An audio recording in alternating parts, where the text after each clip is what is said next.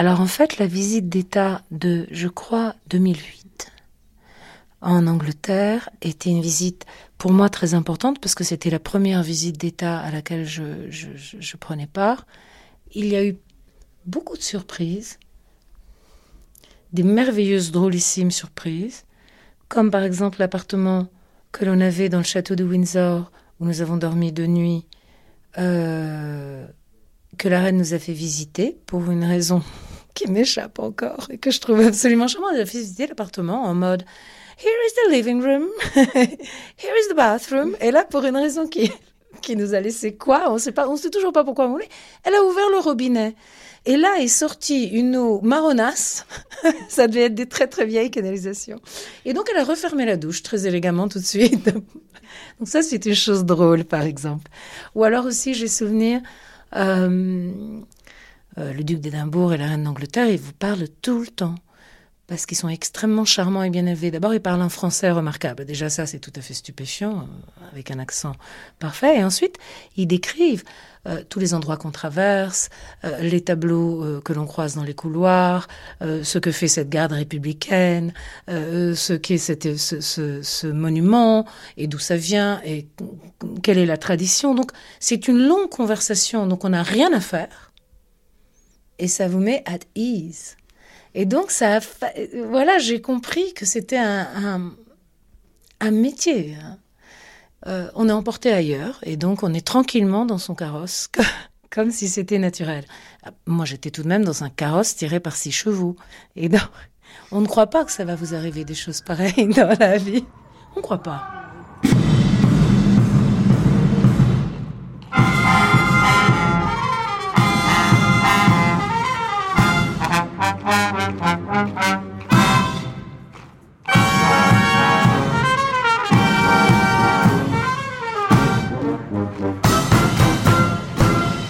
Elizabeth, the Queen. 26 mars 2008, Carla Bruni, première dame de France, apparaît chapeautée en gants de cuir, une robe grise coupée d'une ceinture noire. L'enjeu de cette visite emportait l'adhésion des Britanniques, comme l'avait fait Elisabeth II elle-même lors de son premier voyage en France en 1948. Et voici maintenant la princesse et le duc d'Édimbourg qui vont gagner leur siège le long des tapis rouges brodés qui vont de ces sièges à leur voiture de laquelle ils viennent de descendre à l'instant. La princesse porte une toilette deux pièces en soie bleu marine clair. La jupe ample presque jusqu'à la cheville cette fois. Les gants mi-longs, une capeline de paille revêtue de tulle bleu pâle également, des chaussures à boucle à la cheville bleu marine. Elle monte lentement, elle porte toujours son collier à double rang et elle a changé ses clips qui sont du même bleu que sa robe première fois qu'elle vient ici, on est en 1948. Elle vient avec le prince Philippe, elle n'est pas encore reine, c'est la princesse héritière Elisabeth. Mais il faut euh, s'imaginer euh, l'enthousiasme des Parisiens. Euh, quand elle arrive gare du Nord en train, il y a des centaines de personnes qui attendent pour entreapercevoir celle qu'on appelle à l'époque la petite princesse d'Angleterre. Alors bien sûr, il y a le physique du prince Philippe, ce grand viking qui ne laisse pas indifférente euh, toutes les midinettes. c'est surtout elle qu'on veut voir. Et ce qui est amusant quand on regarde euh, les journaux de l'époque, mais même des journaux très politiques, le journal euh, Ce Soir qui est un journal communiste, c'est que tout le monde s'interroge sur ce qu'elle va porter.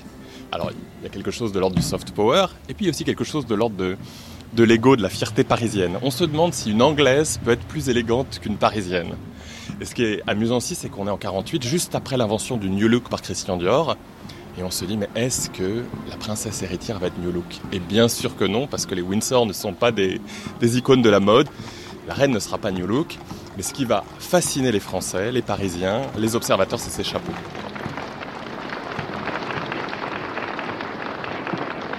Épisode 2 Le fardeau de la couronne. Monsieur le Président, Mesdames, Messieurs, il y a bien longtemps, que je désire venir en France. Le souvenir qu'en conservent mes parents de leur fréquent séjour dans votre pays n'a fait que d'accroître mon impatience d'être à Paris.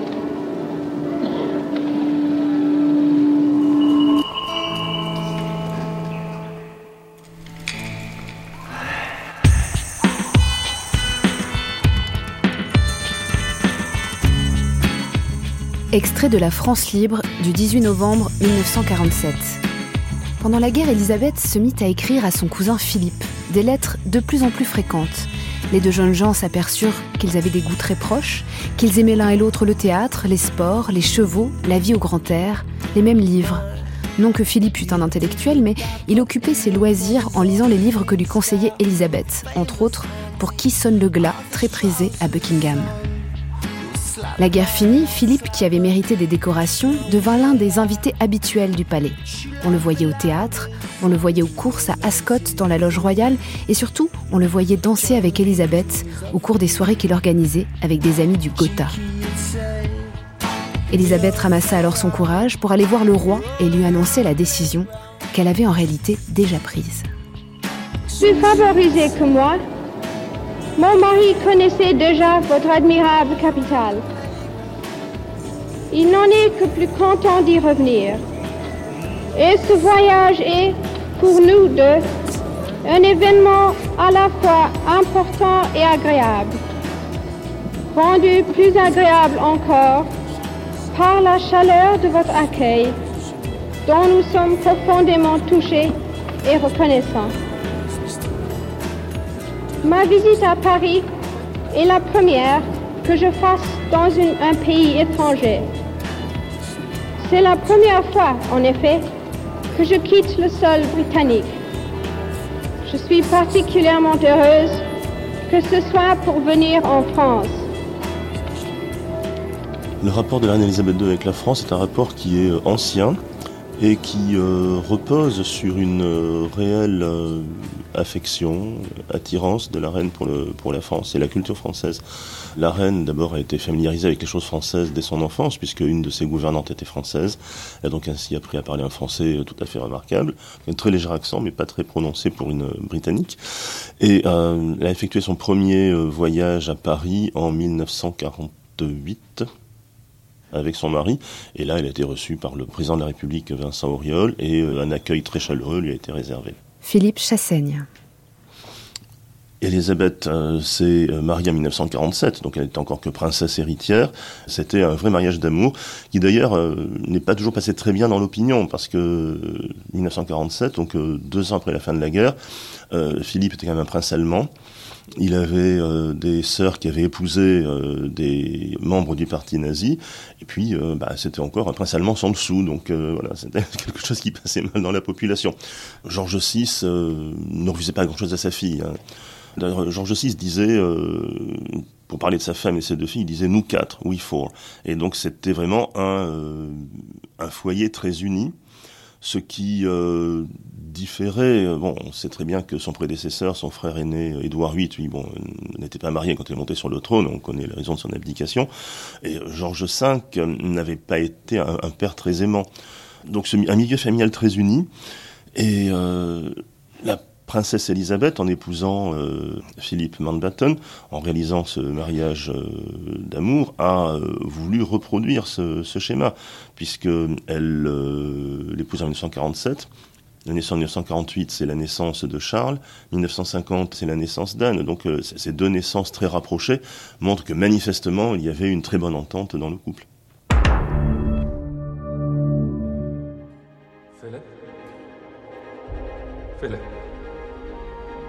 Hörst du? Jetzt stell dich nicht so an.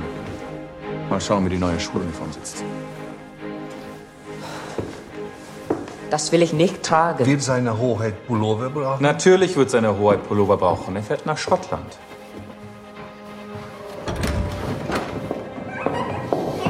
Le 13 juillet 1939, Elisabeth, princesse qui a 13 ans, accompagne son père au collège naval de Dartmouth, côte sud de l'Angleterre. 13 juillet 1939. Jean Descartes. Et Lord Mountbatten était déjà un personnage important de la Royal Navy. Il avait un neveu, alors que nous allons appeler, pour simplifier, Philippe de Grèce. Qui est-ce? Il est né en 1921 sur une table de cuisine à Corfou, à la suite d'une révolution, son père est le frère du roi de Grèce. La monarchie vient d'être déposée. Je dirais que Philippe de Grèce apparenté au Danemark, apparenté au Romanov, apparenté à toutes les illustres familles d'Europe, y compris à la reine Victoria, est une sorte de SDF du Gotha, l'almanach de toutes les grandes familles européennes dynastiques qui ont régné ou qui règnent encore euh, à l'époque. Il a des sœurs, mais il ne sait jamais où il va dormir, où on va l'accueillir, ses parents ne s'entendent pas. Il est, très très malheureux.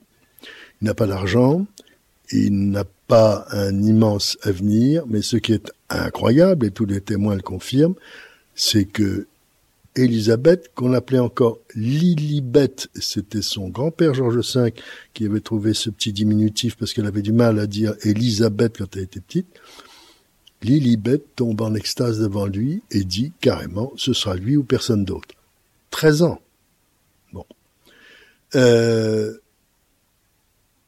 la guerre, euh, il est brillant officier de la Navy, ils vont correspondre, il viendra en permission à Windsor où Elisabeth et Margaret sont, nous dirions, confinées, avec les mêmes restrictions que tous les Britanniques, un œuf le dimanche au petit déjeuner, c'est tout.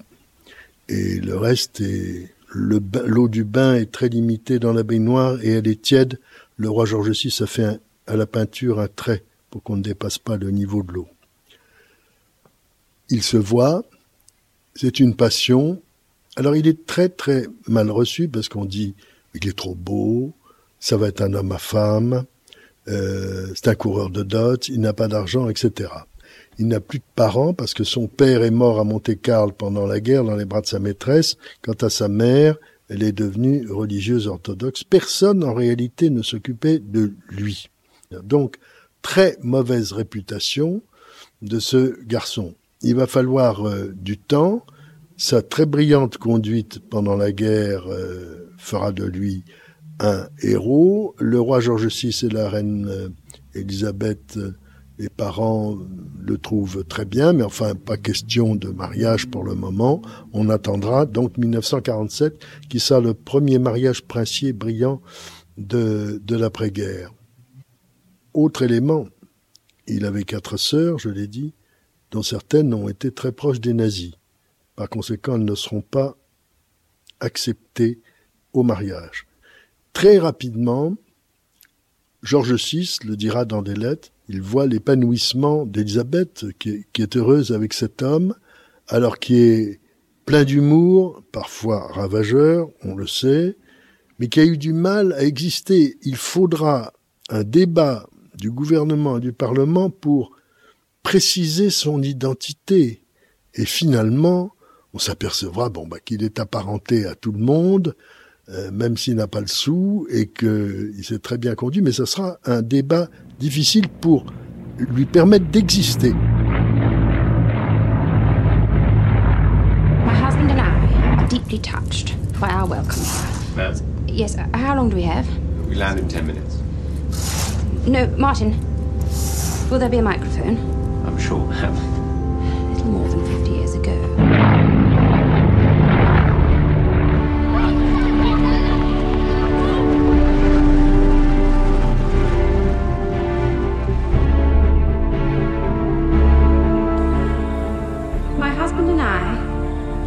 deeply touched by our welcome here this morning. Little more than 50 years ago, Nairobi was a savage place, the home of wild animals and uninhabited except for the occasional band of nomadic herdsmen. Now, it is a modern, vibrant city, a striking tribute to the men and women of all races who have made it a great center of commerce and finance. Now, it remains only for me to pass on the apologies of my father, King George.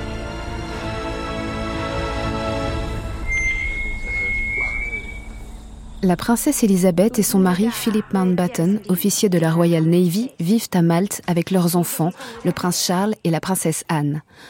En 1952, une tournée royale les emmène dans les pays du Commonwealth, en lieu et place du roi malade George V. Un voyage dont la princesse Elisabeth reviendra orpheline et reine. Le 2 février 1952, à la descente de l'avion à Londres, qui revient du Kenya, l'aide de camp de la nouvelle reine, l'arrête et lui dit deux pas derrière. Et désormais, Philippe sera toujours deux pas derrière la reine.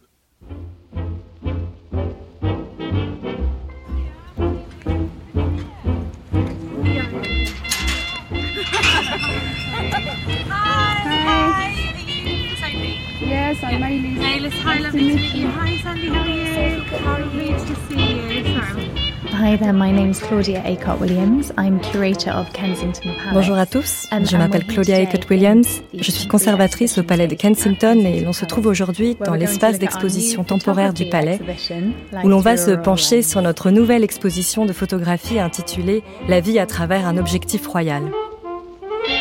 So the very first sitting after she became queen took place just 20 days after her father's death. La toute première séance de pause après qu'Elisabeth est devenue reine s'est tenue seulement 20 jours après la mort de son père. Les photographies ont été prises par Dorothy Wilding et ont été commissionnées par la Royal Mint, la monnaie britannique, ainsi que par les services postaux de la Royal Mail afin d'être utilisées sur les billets de banque, les pièces de monnaie, les timbres. La séance a été un tel succès que les images ont été ensuite envoyées à travers le monde, aux ambassades et aux nations du Commonwealth et ont été très largement reproduites à l'époque. Elle montre la reine dans une série de portraits cadrés sur son visage et jusqu'à ses épaules, portant différentes combinaisons de bijoux et de robes. Dans chaque portrait, elle porte des robes du soir signées Norman Hartnell, le couturier royal le plus important. Et elle porte différents bijoux. Dans certaines photographies, on peut voir qu'elle porte le diadème de diamant de George IV, que des générations successives de princesses et de reines ont porté avant elle. Celui-ci est d'ailleurs très reconnaissable sur les portraits, y compris celui de la reine Victoria, et c'est le signe clair d'une véritable marque royale.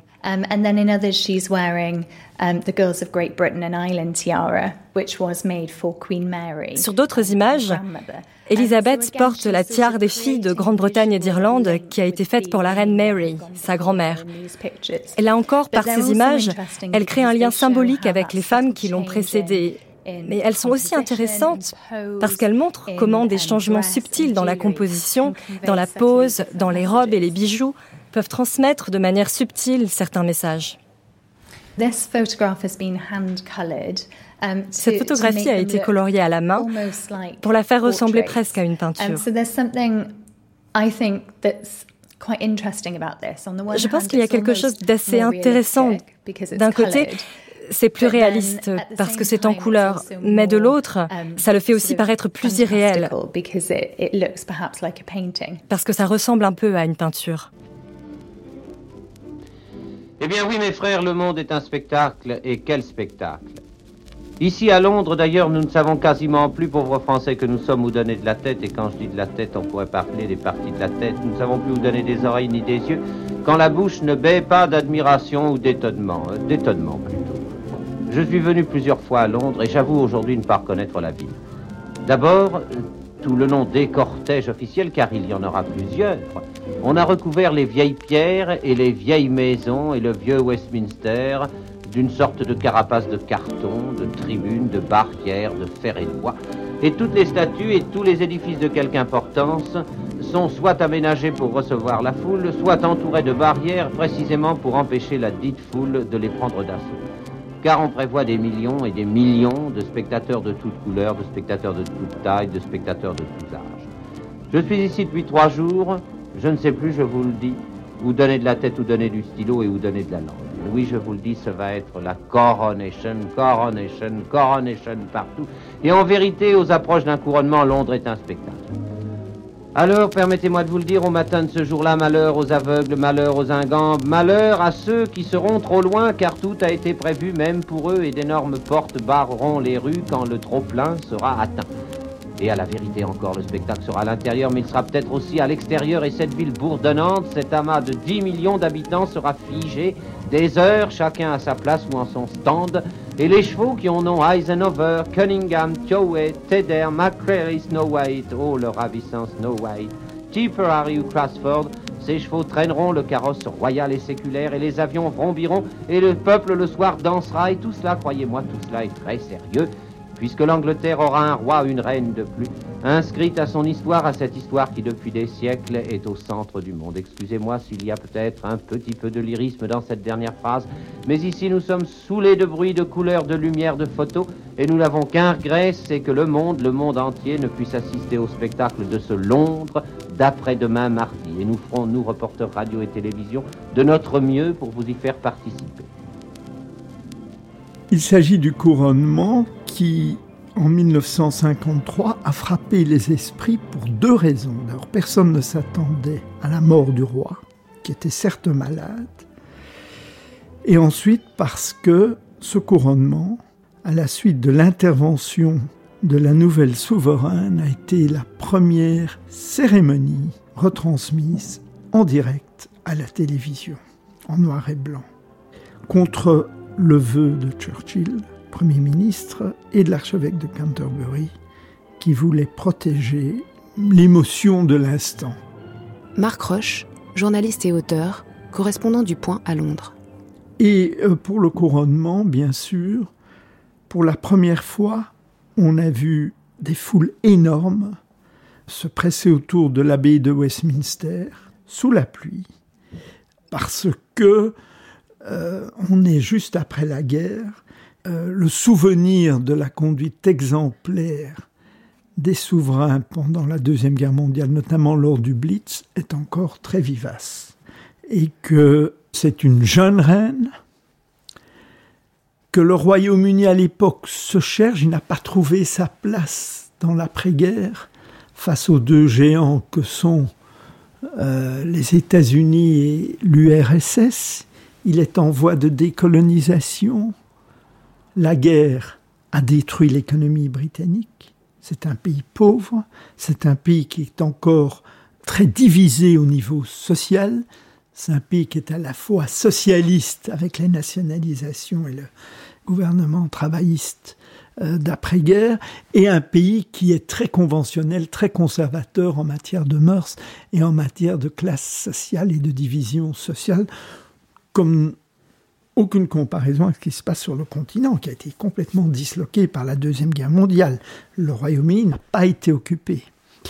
Euh, et donc, cette jeune reine et son fringant euh, époux et les deux jeunes enfants symbolisent quand même l'espoir d'un nouveau monde après la guerre. Il y a encore le rationnement, n'oubliez pas. Donc tout ça pour dire que c'est l'espoir d'un monde nouveau alors que la réalité est plutôt lugubre. Allô Paris, ici Londres, comme vous avez pu l'entendre. Nous sommes très nombreux ce soir, aujourd'hui, pardon, dans ce studio de Bush House où se trouve tout le commando de la radio et télévision française qui est venu non pas pour un débarquement, mais simplement pour assurer le reportage du couronnement du 2 juin. Et il y a en tous les cas quelqu'un pour qui le couronnement représente un surcroît de travail considérable. C'est notre grand ami Imley Watts qui s'occupe à la télévision des relations avec les télévisions étrangères et je vous assure qu'il ne manque pas de travail depuis plusieurs semaines, n'est-ce pas Imley euh, La BBC est tellement contente de, vous souhaiter le bienvenue ici. Comme vous l'avez vu vous-même, c'est actuellement il y a 20 caméras de télévision. Il va y avoir 5 devant le palais, 4 euh, à Colonial Office devant la baie. Nous allons avoir aussi encore 4 sur Hyde Park. Et euh, aussi, ce qui est intéressant, c'est trois caméras sur l'embankment de la Tamise. Nos caméramans sont placés dans des endroits assez bizarres. Il y en a un caméraman qui est à 40 mètres euh, sur, une énorme praticable devant la baie et l'autre euh, est probablement euh, derrière une fontaine de Victoria Memorial où il doit mettre des grands bottes de caoutchouc pour pouvoir arriver à trouver son caméra. À l'intérieur de Westminster Abbey, les caméramans vont se trouver dans des espèces de petites boîtes extrêmement petites. Il leur est absolument impossible de se lever, il leur est absolument impossible de s'asseoir confortablement. Alors quand j'ai demandé à M. de Lobinière quel était le caméraman qui avait été choisi pour être à l'intérieur de Westminster Abbey, il m'a dit actuellement on est tous en train de les passer sous la toise et on prendra le plus petit car ça c'est le seul qui pourra tenir dans la boîte.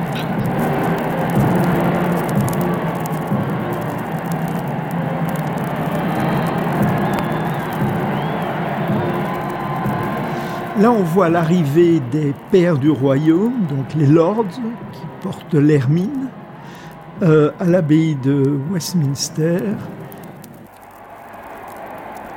C'est le, on voit le carrosse, on voit les invités euh, à la cérémonie religieuse, tous en euh, grande tenue. Et là, c'est le Mall, donc c'est la grande avenue qui mène à l'abbaye de Westminster, du palais de Buckingham, où bien sûr la reine, son époux et ses deux enfants sont installés depuis 1952. Et donc, euh, il y a là les yeoman qui gardent la tour de Londres.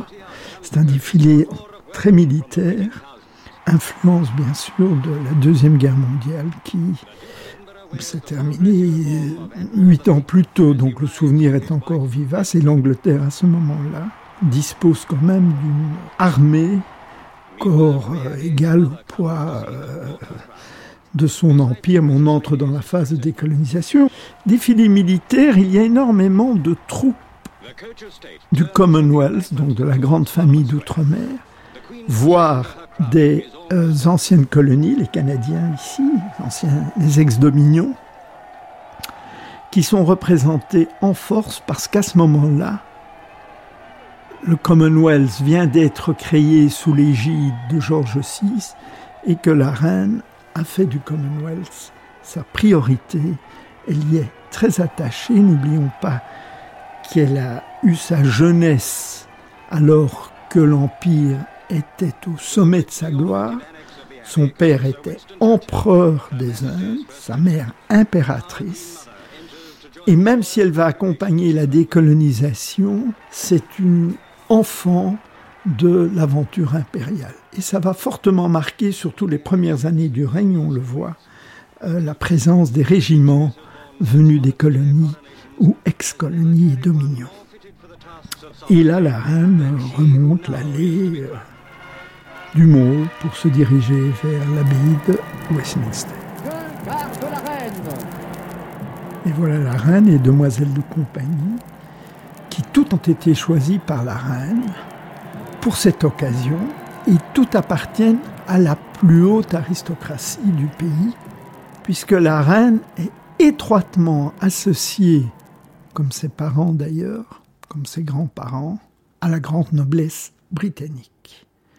Donc nous sommes en 1953, il n'est pas question de diversité, ni raciale, ni de classe, c'est une société codifiée où l'aristocratie tient le haut du pavé et la royauté est étroitement associée à ce corps, est également étroitement associée à l'église anglicane protestante, qui est la religion officielle, et à l'armée.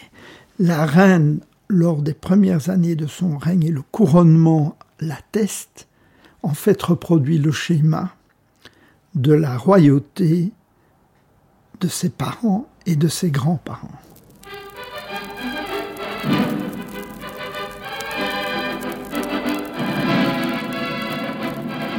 C'est maintenant le duc d'Édimbourg qui lui-même va prêter hommage.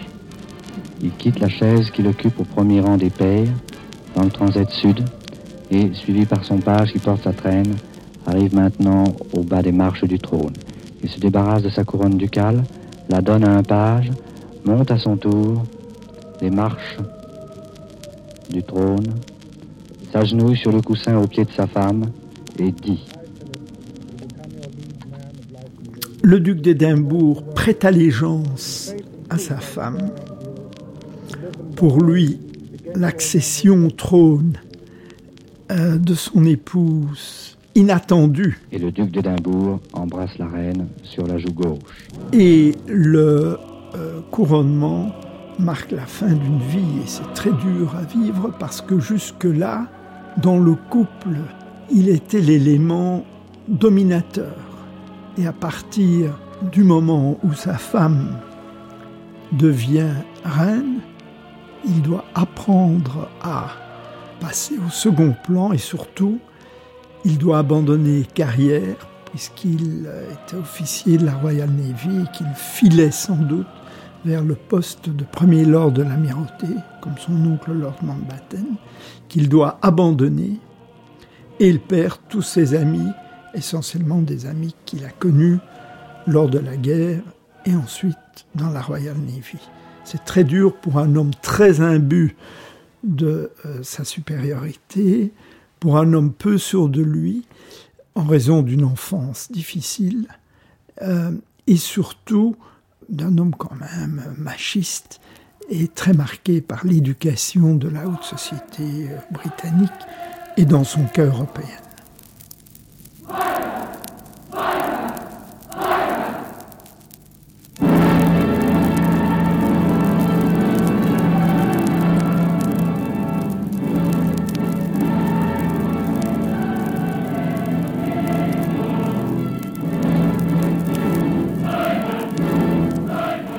I here present unto you Queen Elizabeth, your undoubted queen. Wherefore, all you who are come this day to do your homage and service, are you willing to do the same?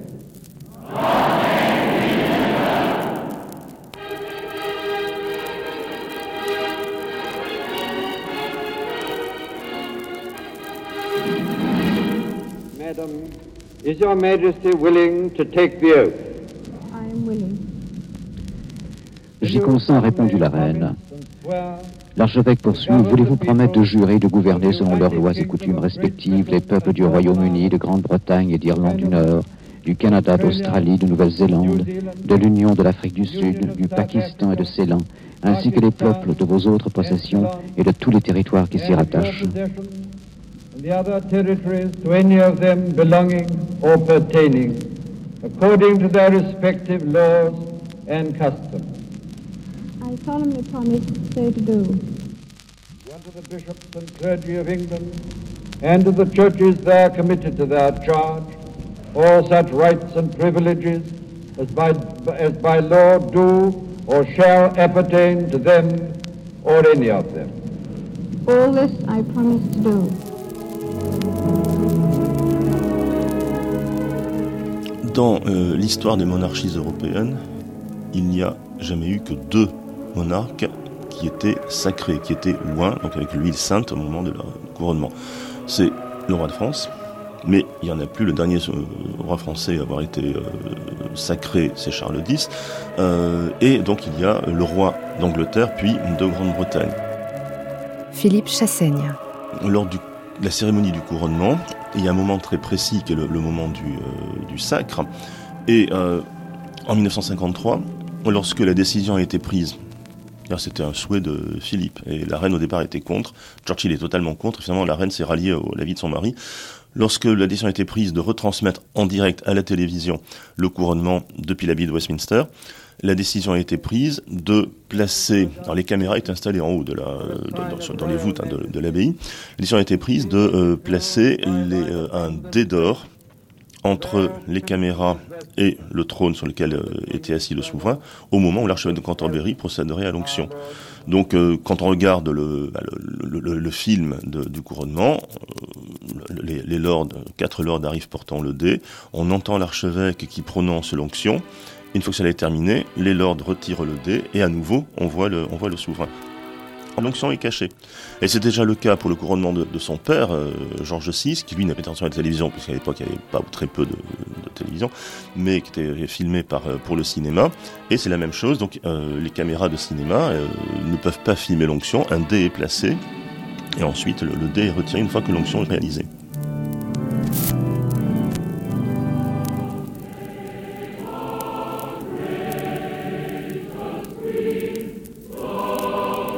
Le sceptre date du XIIe siècle. Jean Seaton. Au moment du couronnement de la reine, quand l'archevêque de Canterbury, sous un dais, loin d'huile royale, d'huile sacrée, et quand l'archevêque pose la couronne sur sa tête, il l'enfonce sur la tête de cette jeune femme. Il l'impose. C'est presque un acte d'agression. C'est un moment vraiment particulier. C'est un fardeau. C'est lourd. Et je pense que n'importe qui qui regarde cette cérémonie de couronnement ne peut pas en sortir sans se dire que ce poids est un devoir qui va peser sur elle toute sa vie.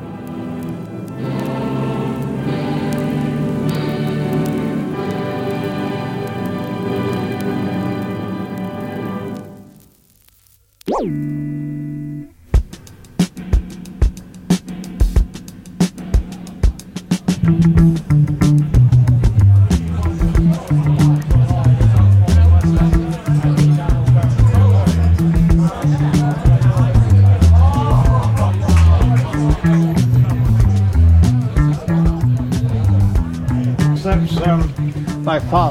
Là, c'est mon père. Et la reine à la guilde des citoyens d'honneur de la ville de Londres. Et là, c'est mon père et le duc d'Édimbourg. Ma belle-mère est Lord Mountbatten. Il était membre de la guilde des citoyens d'honneur de la ville de Londres. et présentait d'autres membres de la guilde à la reine. C'était le 75e anniversaire de la Guilde des citoyens d'honneur de la ville de Londres. Là, c'est une célèbre photo de la reine. C'est un portrait de la reine par Cecil Beaton. On la voit ici au moment de son couronnement.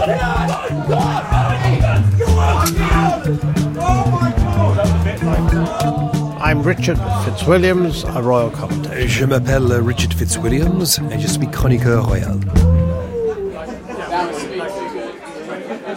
Um, it is perfectly true that when the Queen was crowned in 1953, and this does Il est parfaitement exact que quand la reine a été couronnée en 1953, enfin, L'une des choses que je voudrais mentionner à propos de son règne, c'est que la reine est une personne profondément religieuse. Il y a des pays comme l'Amérique où la religion a encore une importance euh, fondamentale. Mais la Grande-Bretagne est aujourd'hui une société séculière. Et bien que la reine soit bien sûr gouverneur suprême de l'Église d'Angleterre, nous vivons à une époque où la religion rencontre peu d'adhésion. Si vous regardez des portraits de monarques vieux de centaines d'années, ils avaient tendance à se considérer eux-mêmes comme des êtres divins parfois.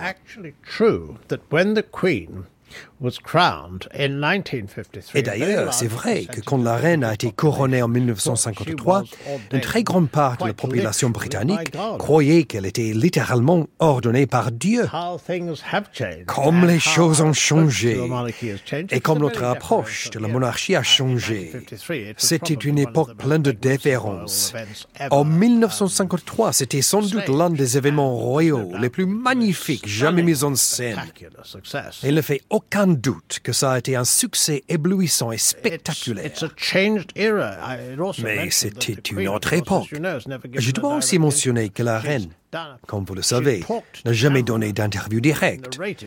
Elle s'est exprimée face aux caméras, elle a raconté certaines choses, mais elle n'a jamais répondu à des questions directes. La reine mère, la reine Elisabeth non plus. À part une fois, en 1923, George VI l'a appris et on a été furieux et ça ne s'est jamais reproduit. On pourrait dire que si vous êtes membre de la famille royale, vous avez besoin d'entretenir une certaine mystique. Et cette mystique implique un certain degré de... Le mot aujourd'hui ne serait pas déférence, mais il y a toujours quelque chose de spécial, un certain cachet a rencontré un membre de la famille royale. C'est presque comme si on leur enseignait à faire tout ça. Quand vous rencontrez un membre de la famille royale, il y a ce moment, ce bref moment. C'est vraiment très bref parce qu'ils ont convié tellement d'autres gens à rencontrer. Où ils vous font sentir que vous êtes la seule personne qui compte dans la pièce et que pour eux aussi c'est un moment spécial. Ce qui était intéressant avec la reine et aussi avec le prince Philippe, c'est qu'ils avaient des caractères opposés.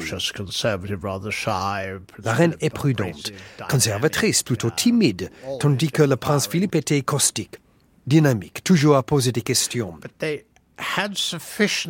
Mais il y avait suffisamment d'alchimie. On a toujours dit qu'il y avait un code tacite entre eux, grâce auquel ils communiquaient.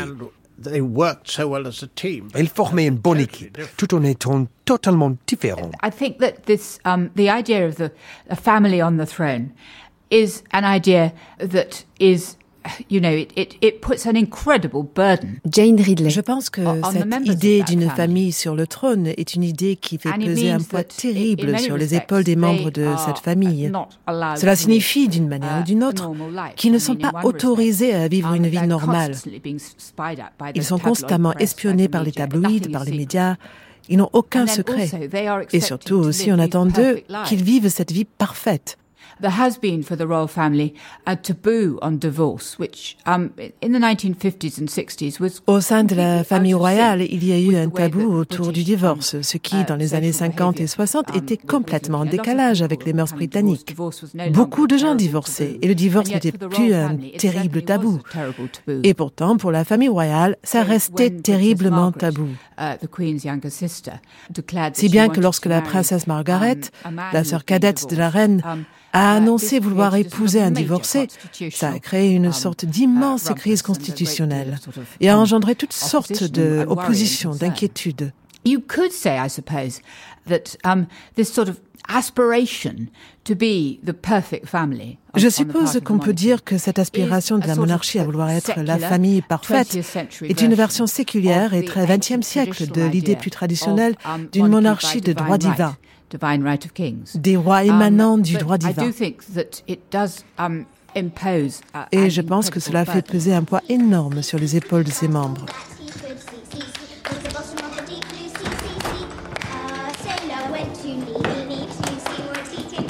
Miss MacDonald, His Majesty has asked to see the two princesses. Right. Come along, girls. Lilibet.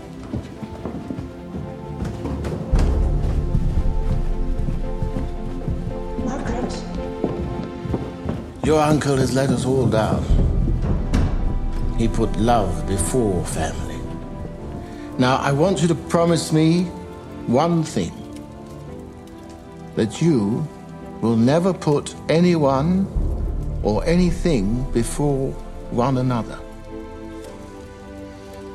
You are sisters, above all else, must never let one another down.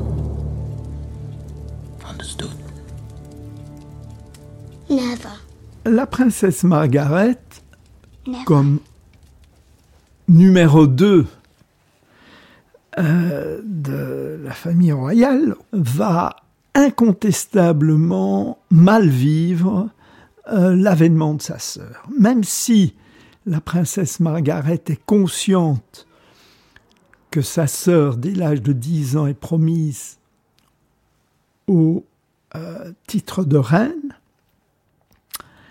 elle va toujours mal vivre le sérieux, euh, le, dévouement à la charge et l'impression d'être marginalisée par sa sœur. Parce que la reine, c'est elle qui tient la famille royale. Et elle n'accepte aucune rébellion de membres de la famille royale tout au long de son règne. Quiconque va se rebeller va être écarté. La princesse Margaret va se rebeller d'abord par son, sa liaison avec un écuyer divorcé, Townsend, ce qui est, qu'elle veut épouser, ce qui est inacceptable à l'époque, c'est-à-dire que l'Église anglicane, qui ne reconnaît pas le divorce, et le remariage d'un divorcé, euh, s'y oppose. En plus, ça fait d'une vulgarité d'épouser euh, un serviteur. Un écuyer est un serviteur et elle est quand même la sœur de la reine. Donc il y a Laurent, il y a le fait qu'il soit divorcé, il y a le fait que c'est une société très codifiée, donc la princesse Margaret sacrifie cet amour pour rebondir avec un autre amour tout aussi inacceptable pour l'époque, qui est un photographe bohème, bisexuel. Nous sommes en euh, début des années 60, c'est pas la période la plus ouverte. Euh, c'est pas encore les swinging 60s, c'est pas encore la société permissive, société très conventionnelle. Les divorcés sont toujours pas acceptés à la cour. Euh, et les débutants sont toujours présentés à la souveraine. Donc, donc la princesse Margaret, elle est rebelle dans l'âme. Et toute sa vie, elle va avoir des rapports très difficiles avec sa sœur en raison de ce côté euh, extravagant. Elles s'adorent, les deux sœurs, mais en même temps, il y a une concurrence entre elles, d'autant plus que la princesse Margaret a toujours été la favorite et de George VI et de la reine Elisabeth devenue reine-mère. George VI a même dit un jour Margaret me fait rire, elle est espiègle. Je trouve Elisabeth un peu étrange, elle est tellement sérieuse. A British bank is run with precision. A British home requires nothing less. Tradition, discipline, and rules must be the tools. Without them, disorder, chaos, moral disintegration. In short, you have a ghastly mess. I quite agree.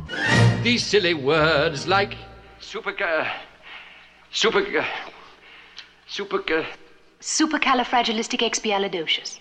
Yes, well done. You said it. And popping through pictures have little use, fulfill no basic need. They've got to learn the honest truth. Despite their youth, they must learn about the life you lead. Exactly.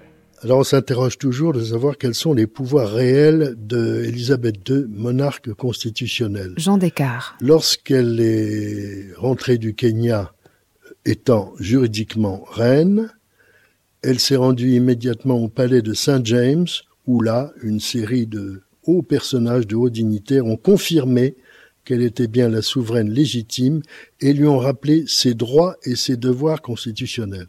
Alors pour résumer, elle doit être informée de tout ce qui se passe au niveau du gouvernement britannique. Tout. Elle a en permanence les fameuses Royal Boxes, ces boîtes rouges qu'on apporte qui sont souvent des versions cryptées évidemment aujourd'hui.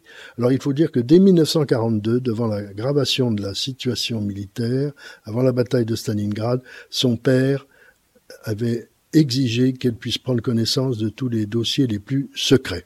Donc elle sait tout. Alors, quels sont ses droits? Le droit d'être informé, le droit d'alerter, le droit de mettre en garde. Alors, c'est le gouvernement qui décide. Mais quand elle dit au Premier ministre, est-ce que vous êtes sûr que c'est la bonne façon ou que c'est le bon moment, c'est très important. Et on sait qu'il y a eu beaucoup de projets qui ont été repris, etc. Alors, ça veut dire que la reine travaille énormément. D'ailleurs, il n'y a pas si longtemps, on signalait qu'à Buckingham Palace, moi je me souviens, je l'ai vu, la fenêtre de sa chambre restait allumée très tard elle travaillait sur un dossier qui ne lui convenait pas, elle ne comprenait pas quelque chose, elle demandait des explications. Elle est très consciencieuse.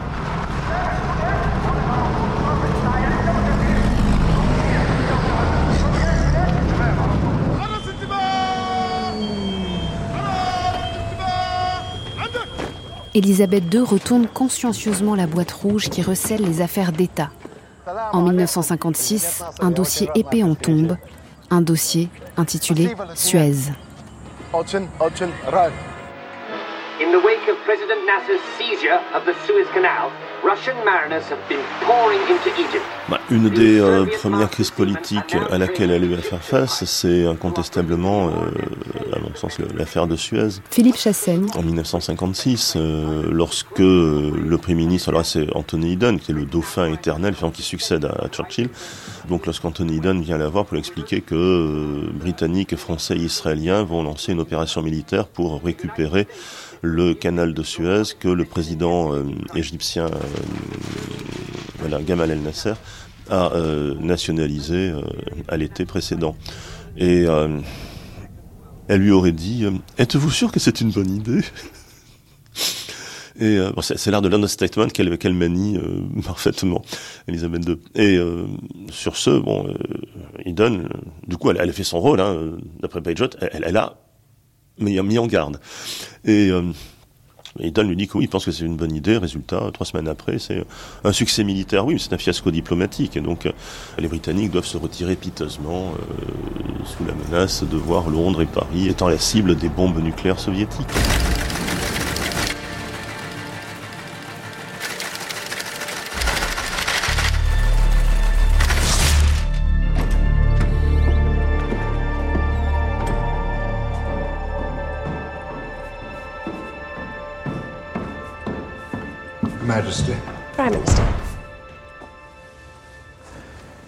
Events are unfolding at great speed. Do sit down, Prime Minister. La reine n'a pas de pouvoir politique. Elle n'en a aucun. Si demain la Chambre des communes vote la peine de mort pour la souveraine, elle va devoir la signer. Elle ne peut pas aller à l'encontre des lois. Ceci dit, la reine n'est pas dénuée d'influence, et notamment lors de son rendez-vous hebdomadaire avec le Premier ministre, parce que c'est elle qui mène la conversation. C'est pas le Premier ministre qui vient la voir et qui dit Madame, j'aimerais vous parler de. Non, c'est la reine qui sort de son sac une petite fiche avec trois, quatre sujets du jour.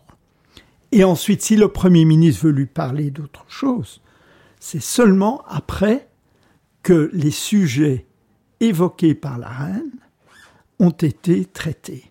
Et quels sont les sujets évoqués par la reine? Généralement, ce sont des sujets qui entrent dans la prérogative royale. C'est la religion, les armées, le Commonwealth et les affaires royales, y compris familiales. Et le Commonwealth est certainement sa zone d'influence privilégiée.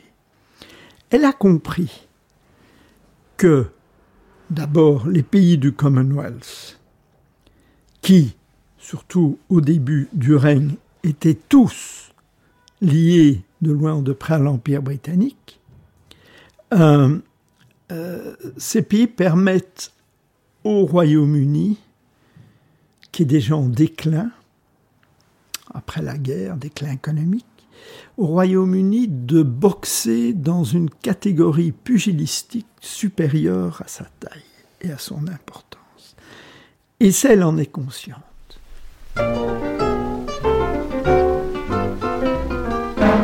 Let me tell you, ladies and gents, I enjoyed myself to my heart's content.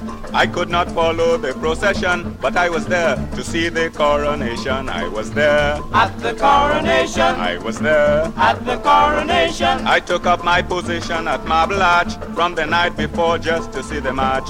Elizabeth II est Queen of Canada, Queen of Australia, Queen of New Zealand, Queen of Jamaica, etc. Et donc là, ce sont des, ce sont des États qui ont le lien dynastique avec la Grande-Bretagne, mais ce sont des États où euh, les gouvernements ont toute latitude pour agir. Simplement, le souverain est représenté par un gouverneur général qui accomplit toutes les fonctions représentatives que Elisabeth II ne peut pas faire parce qu'elle perd partout en même temps. C'est-à-dire qu'il ouvre les sessions du Parlement, il donne l'assentiment royal aux, lois votées par le Parlement, mais c'est purement formel. Elisabeth II attache une très grande importance à son rôle de chef du Commonwealth pour euh, plusieurs raisons. Première raison, c'est parce qu'en tant que chef du Commonwealth, elle dispose d'une marge de manœuvre plus grande que en tant que souverain du Royaume-Uni. Souverain du Royaume-Uni, euh, elle fait ce que le Premier ministre lui dit de faire, en gros. Euh, en tant que chef du Commonwealth, elle n'est pas tenue de suivre les recommandations du Premier ministre. Un exemple. Un des premiers voyages de la reine dans une colonie accédée récemment à l'indépendance, euh, c'est euh, celui qu'elle effectue en 1961 au, Ghana. Bon, le Ghana, c'est l'ancienne colonie de la Côte de l'Or, Gold Coast, qui devient indépendante en 1957. Donc le chef du mouvement nationaliste, Nkrumah, devient le président. Et comme beaucoup de colonies devenues indépendantes, euh, se pose ces nouveaux États la question euh, du modèle de développement économique, politique à suivre. Friends, we meet here today not as Ghanaians, Guineans, Moroccans, Algerians, Senegalese, or Malians, but as Africans. Tired of being disrespected and abused by the corrupt and imperial powers of the past. The time has come to forge new alliances. Those who understand the strategic importance of Africa and are willing to treat us as equals, not as subordinates, and not as slaves. This is our time. We must choose our own destiny. A socialist Africa. For Africans. On le sait, euh, les, les soviétiques, l'URSS suivaient avec beaucoup d'attention le phénomène d'indépendance, dans les, euh, notamment dans, les colonies africaines. Euh, ultérieurement, des régimes marxistes sont installés en Éthiopie, en Angola. Bon. Et donc là, en quelque sorte, Nkrumah, il, il fait l'objet d'offres de la part des Britanniques, qui ne va pas couper complètement les ponts avec un, pays dont les ressources sont quand même intéressantes, et évidemment les soviétiques. Et en 1961, Ryan Kuma lance une invitation à la, euh, propose à la reine de venir, et euh, donc l'action se pose d'y aller ou pas. Ministre de l'époque, Harold Macmillan, lui déconseille d'y aller parce que ce serait dangereux, que sa sécurité pourrait pas être assurée. C'est là qu'elle a dit euh, le danger fait partie du métier. Danger is part of the job. Et donc c'est une façon de prévenir, d'essayer de contrer cette offensive euh, soviétique. Et donc elle se rend au, Ghana. Et euh, c'est donc la scène qui est très connue, qu'on retrouve dans la, série de Crown, où euh, donc la reine eh bien, va danser avec le président Nkrumah. Et euh, pour le président, c'est une sorte de, de consécration. C'est l'ancienne souveraine, celle au nom de laquelle la répression des forces nationalistes avait été menée et qui maintenant le, reconnaît, d'égal à égal. Bon, et de fait, bon, le, le Ghana n'a pas ensuite été un des pays les plus euh, soviétophile du continent africain. Oh Lord. What's going on?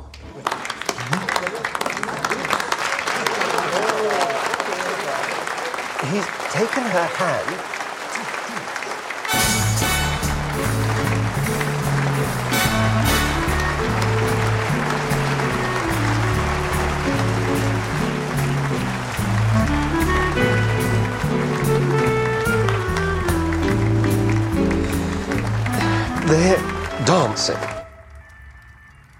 Our queen is dancing, sir.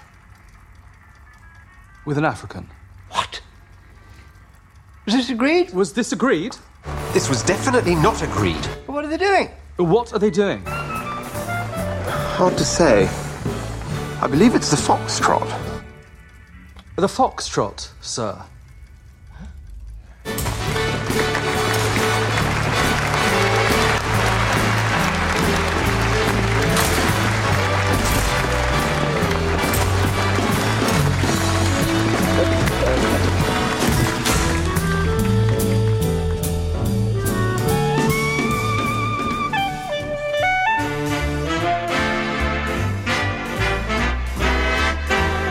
Elizabeth the Queen, une série de Maïlis Bessery réalisée par Marie Placé.